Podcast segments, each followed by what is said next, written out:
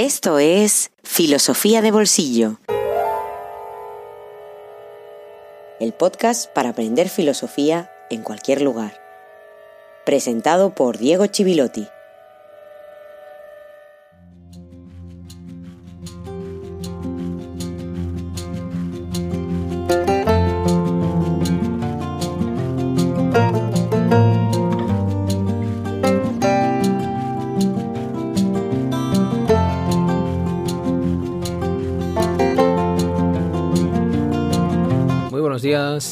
Feliz jueves filosófico número 44.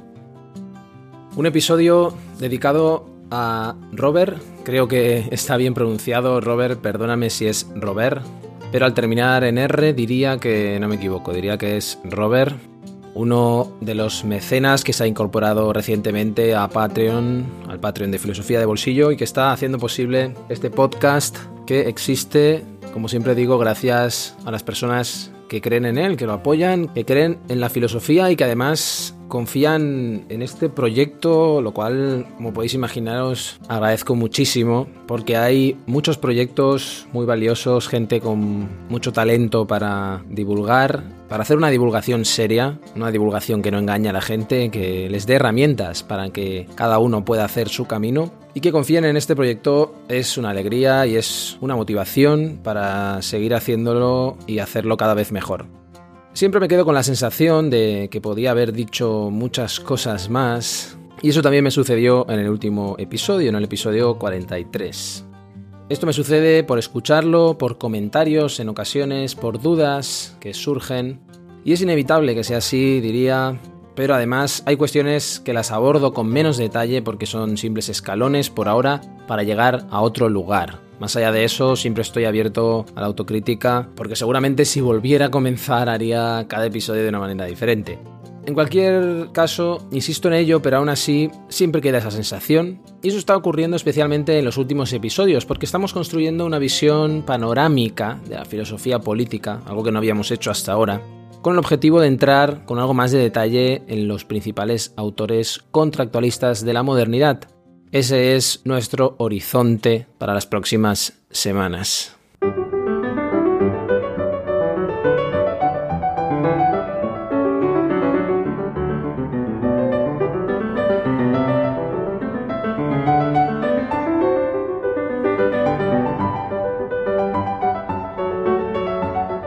En el episodio anterior hablamos de Agustín de Hipona y terminamos introduciendo una cuestión que es la del agustinismo político.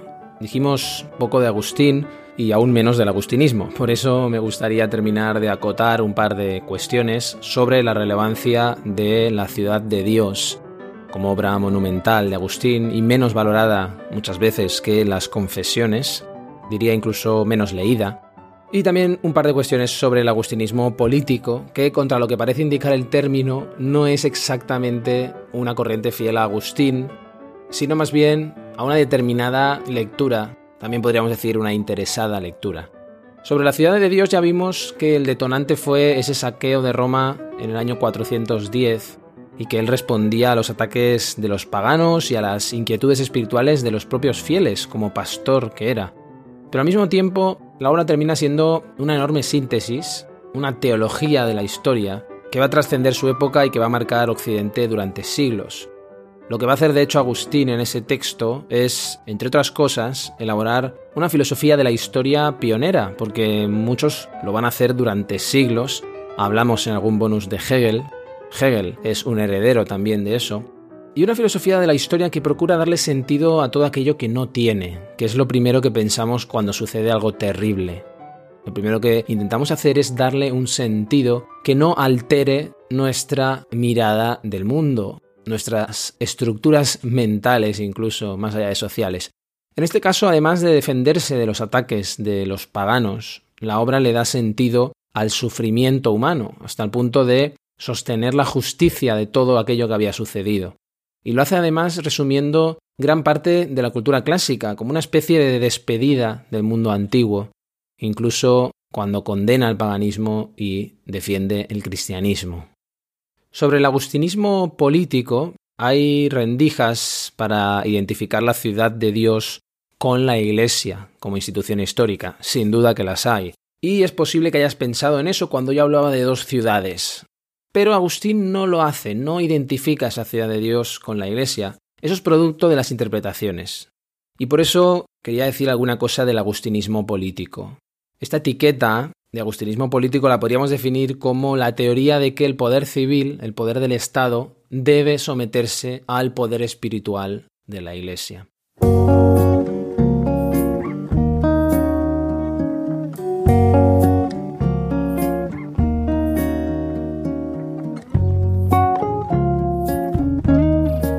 Libro en el bolsillo.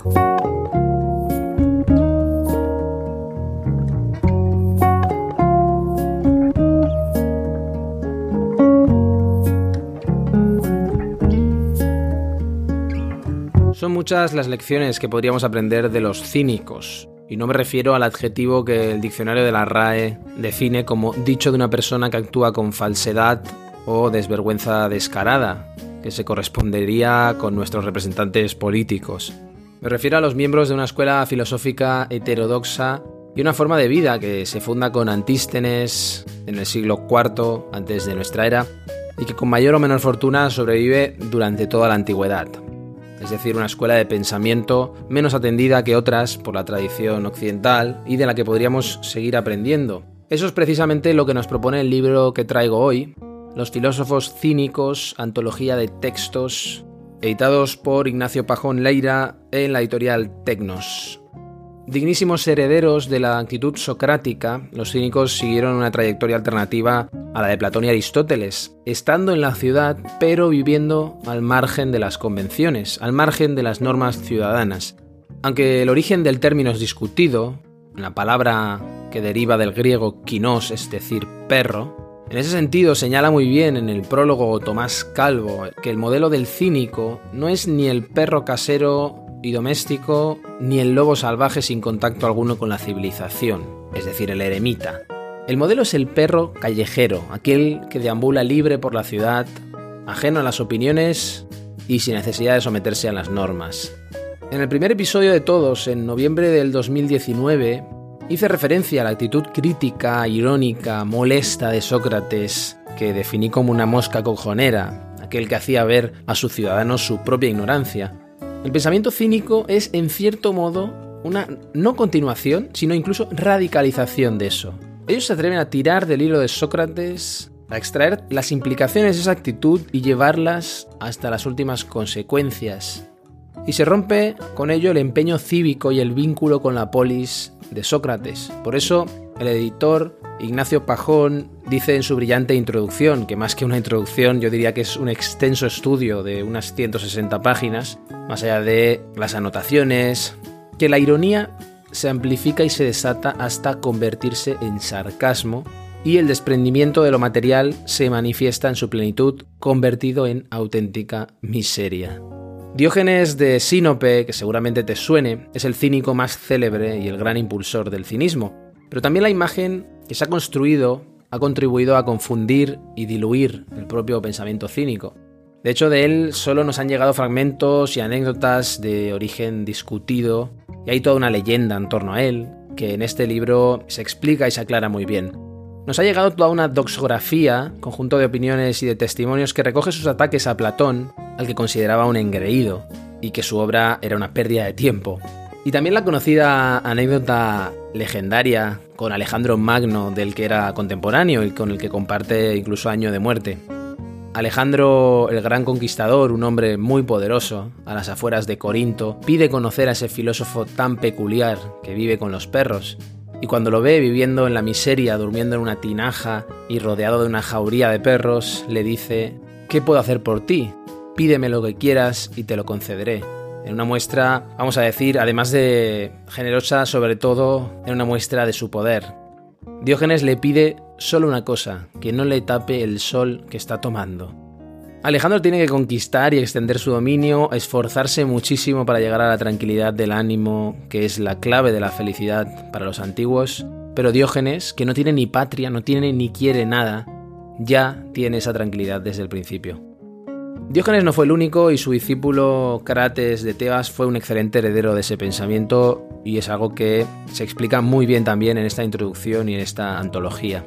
La edición, que en su selección de textos sigue un orden temático muy interesante, es una verdadera caja de herramientas, yo diría, porque apunta a recuperar el cinismo como una crítica contracultural de un presente tan desorientado como el nuestro. En primer lugar, testimonios y retratos de los principales autores, desde Antístenes y Diógenes hasta Menipo y los últimos cínicos, y después ese listado de temas abordado por los cínicos, la filosofía como medicina, la diferencia entre naturaleza y convención, los valores falsos, la educación, la política, la propiedad privada, la vanidad de la fama, la guerra, el sabio, el esfuerzo, la felicidad, etc.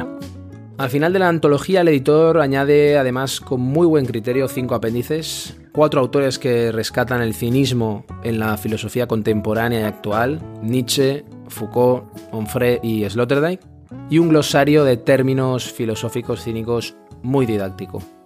La verdad es que hacía mucho que no aprendía, disfrutaba y me reía tanto con un libro de filosofía.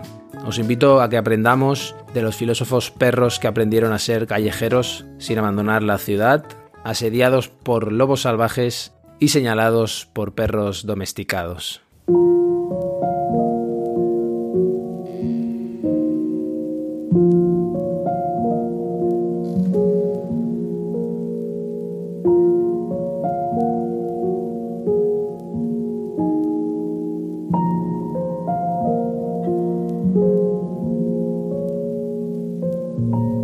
Diógenes decía que no hay ningún animal que nazca donde no pueda sobrevivir. De lo contrario, ¿cómo habría sido posible que los primeros hombres hubieran sobrevivido al aparecer sobre la Tierra si no existían el fuego, ni las casas, ni otros alimentos que los de la naturaleza? Pero la astucia humana y su capacidad para inventar y descubrir artificios que faciliten la existencia no ha sido siempre de provecho para las siguientes generaciones. Pues en vez de emplear su inventiva en pos del coraje y de la justicia, los hombres lo han puesto al servicio del placer. Por tanto, persiguen el bienestar a toda costa y su vida resulta cada vez menos agradable y más penosa. Y creyendo asegurar su vida, perecen de la peor manera por los cuidados excesivos y las preocupaciones. Dion de Prusa. Discursos. ¿Destierro? ¿Y a dónde podría alguien desterrarme? Fuera del mundo no puede y vaya donde vaya, allí habrá sol, habrá luna, habrá estrellas, habrá presagios y habrá trato con los dioses. Arriano, Disertaciones. Los filósofos cínicos. Antología de textos. Edición de Ignacio Pajón Leira. Editorial Tecnos.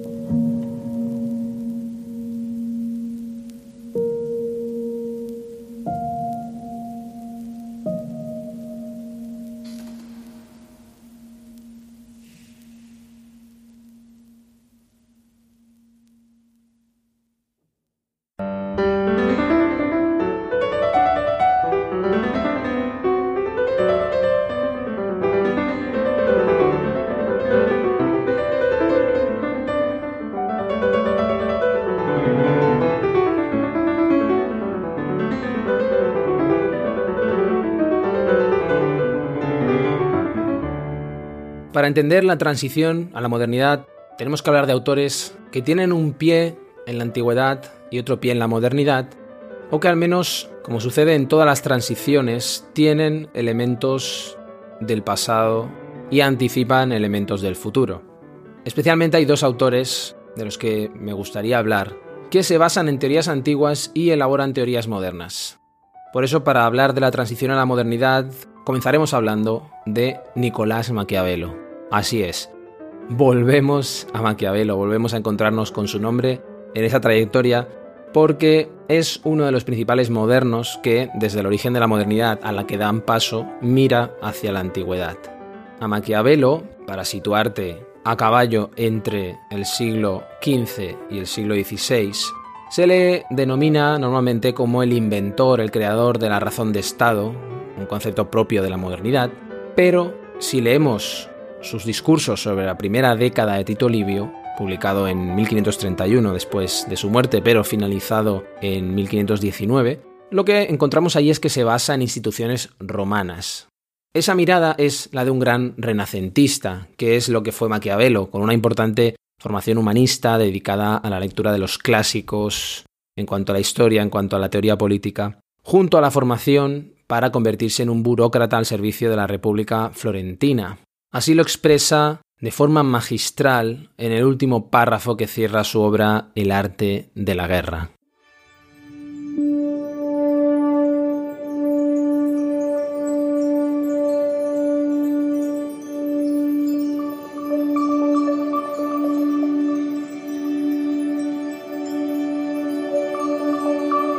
Que las dificultades no os inspiren ni temor ni desánimo. Nuestra patria parece destinada a hacer revivir la antigüedad, como lo han probado nuestros poetas, nuestros escultores y nuestros pintores. No puedo albergar semejantes esperanzas para mí, habiendo alcanzado la edad del declive. Pero si la fortuna me hubiese proporcionado un estado lo bastante poderoso como para realizar este gran proyecto, creo que en poco tiempo hubiese mostrado al mundo todo el valor de las instituciones de los antiguos, y con toda seguridad hubiese elevado mis estados a un alto grado de esplendor, o, de haber sucumbido, no hubiera sido al menos sin honor. Nicolás Maquiavelo, El arte de la guerra.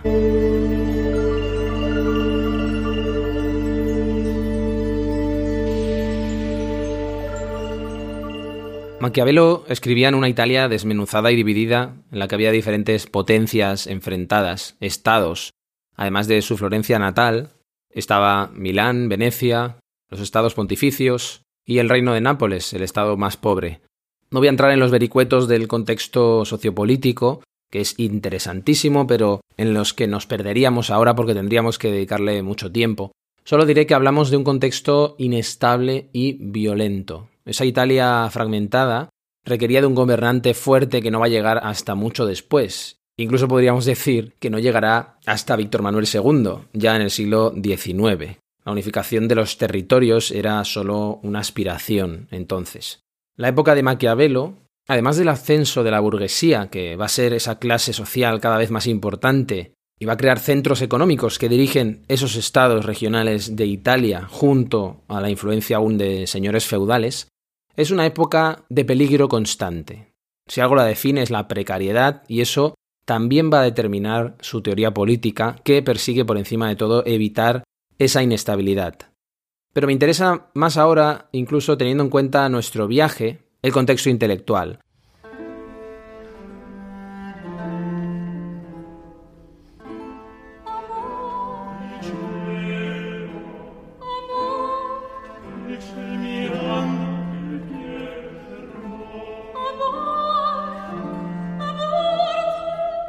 No hay que olvidar que es, por ejemplo, contemporáneo de Nicolás Copérnico, cuya teoría cosmológica, como sabrás, pone en cuestión el concepto del destino del hombre y el gobierno providencial del mundo.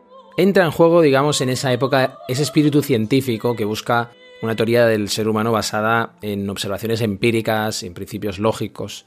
Y en ese sentido su pensamiento político también va a encontrar grandes resistencias además de ser calificada su obra de atea e incluida en el índice de libros prohibidos por la Iglesia, durante el siglo XVI ya va tomando forma esa idea del maquiavelismo como mal, que aún sobrevive, y en paralelo, por supuesto, al interés que genera su obra. Se presenta Maquiavelo como el criminal que se ha atrevido a aconsejar a los gobernantes a gobernar sin pensar en Dios y solo ateniéndose a lo que suceda en este mundo, en esta ciudad. Pero no solo eso, lo que desata el escándalo y el antimaquiavelismo no es solo religioso, o lo religioso podríamos decir que es simplemente el envoltorio de la crítica. Es también porque la obra de Maquiavelo hace temblar las estructuras mentales de una sociedad tradicional. Incluso hay razones de desprecio nacional. Cuando circula por Europa incluso se percibe como una influencia extranjera nociva, que es siempre un chivo expiatorio de las propias debilidades hasta hoy asociando el italiano a la inmoralidad, la usura, la avaricia, es decir, incluso asociado a la hostilidad hacia los italianos como un pueblo de mercaderes. Os invito a leer Si os interesa esta cuestión, la imagen de Maquiavelo en el teatro de Christopher Marlowe, por ejemplo, en su obra El judío de Malta, o en el propio Shakespeare, por ejemplo, en su Ricardo III, es decir, en todo el teatro isabelino. De hecho, cualquier corriente política que se atreviera a cuestionar el orden establecido es tachada en ese momento de maquiavélica, cuando ya se ha construido un sentido peyorativo del concepto que utiliza gente, por supuesto, que ni siquiera lo ha leído. ¿Qué hay de nuevo en Maquiavelo? ¿En qué es moderno? Principalmente en que el poder lo presenta como algo mundano, algo terrenal. Ya hablamos cuando hablamos de él de la ruptura entre ética y política, y en esa idea de que la política tiene sus propias leyes. En cualquier caso, la modernidad de Maquiavelo reposa en que el éxito o el fracaso del gobierno se mide por ser capaz de garantizar el buen funcionamiento del Estado en medio de la contingencia, tomando decisiones, y no por su relación con los designios divinos. ¿Por qué mira Maquiavelo tanto la historia? Si has procurado leer alguno de sus textos, Maquiavelo constantemente hace referencias a la historia. ¿Por qué la analiza constantemente? Pues lo hace porque la naturaleza humana siempre es la misma. Los vicios del pasado nos sirven todavía hoy. Esta es la gran concepción de Maquiavelo. Porque para aprender a gobernar debemos observar el pasado con mirada científica. Y el pasado nos muestra que los gobiernos que se han conservado han sido aquellos firmes y aquellos enérgicos.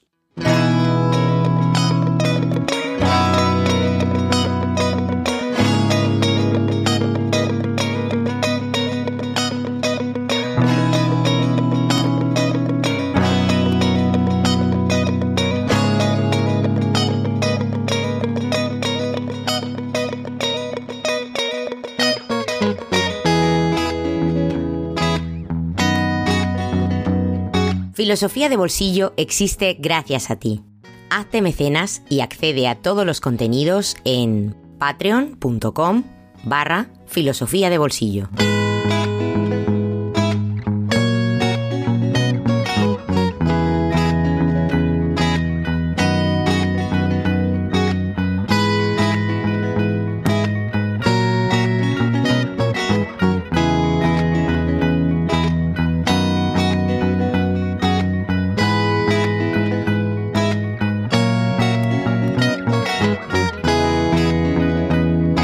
Este episodio 44 dedicado a Robert, uno de los mecenas de filosofía de bolsillo que se ha unido recientemente.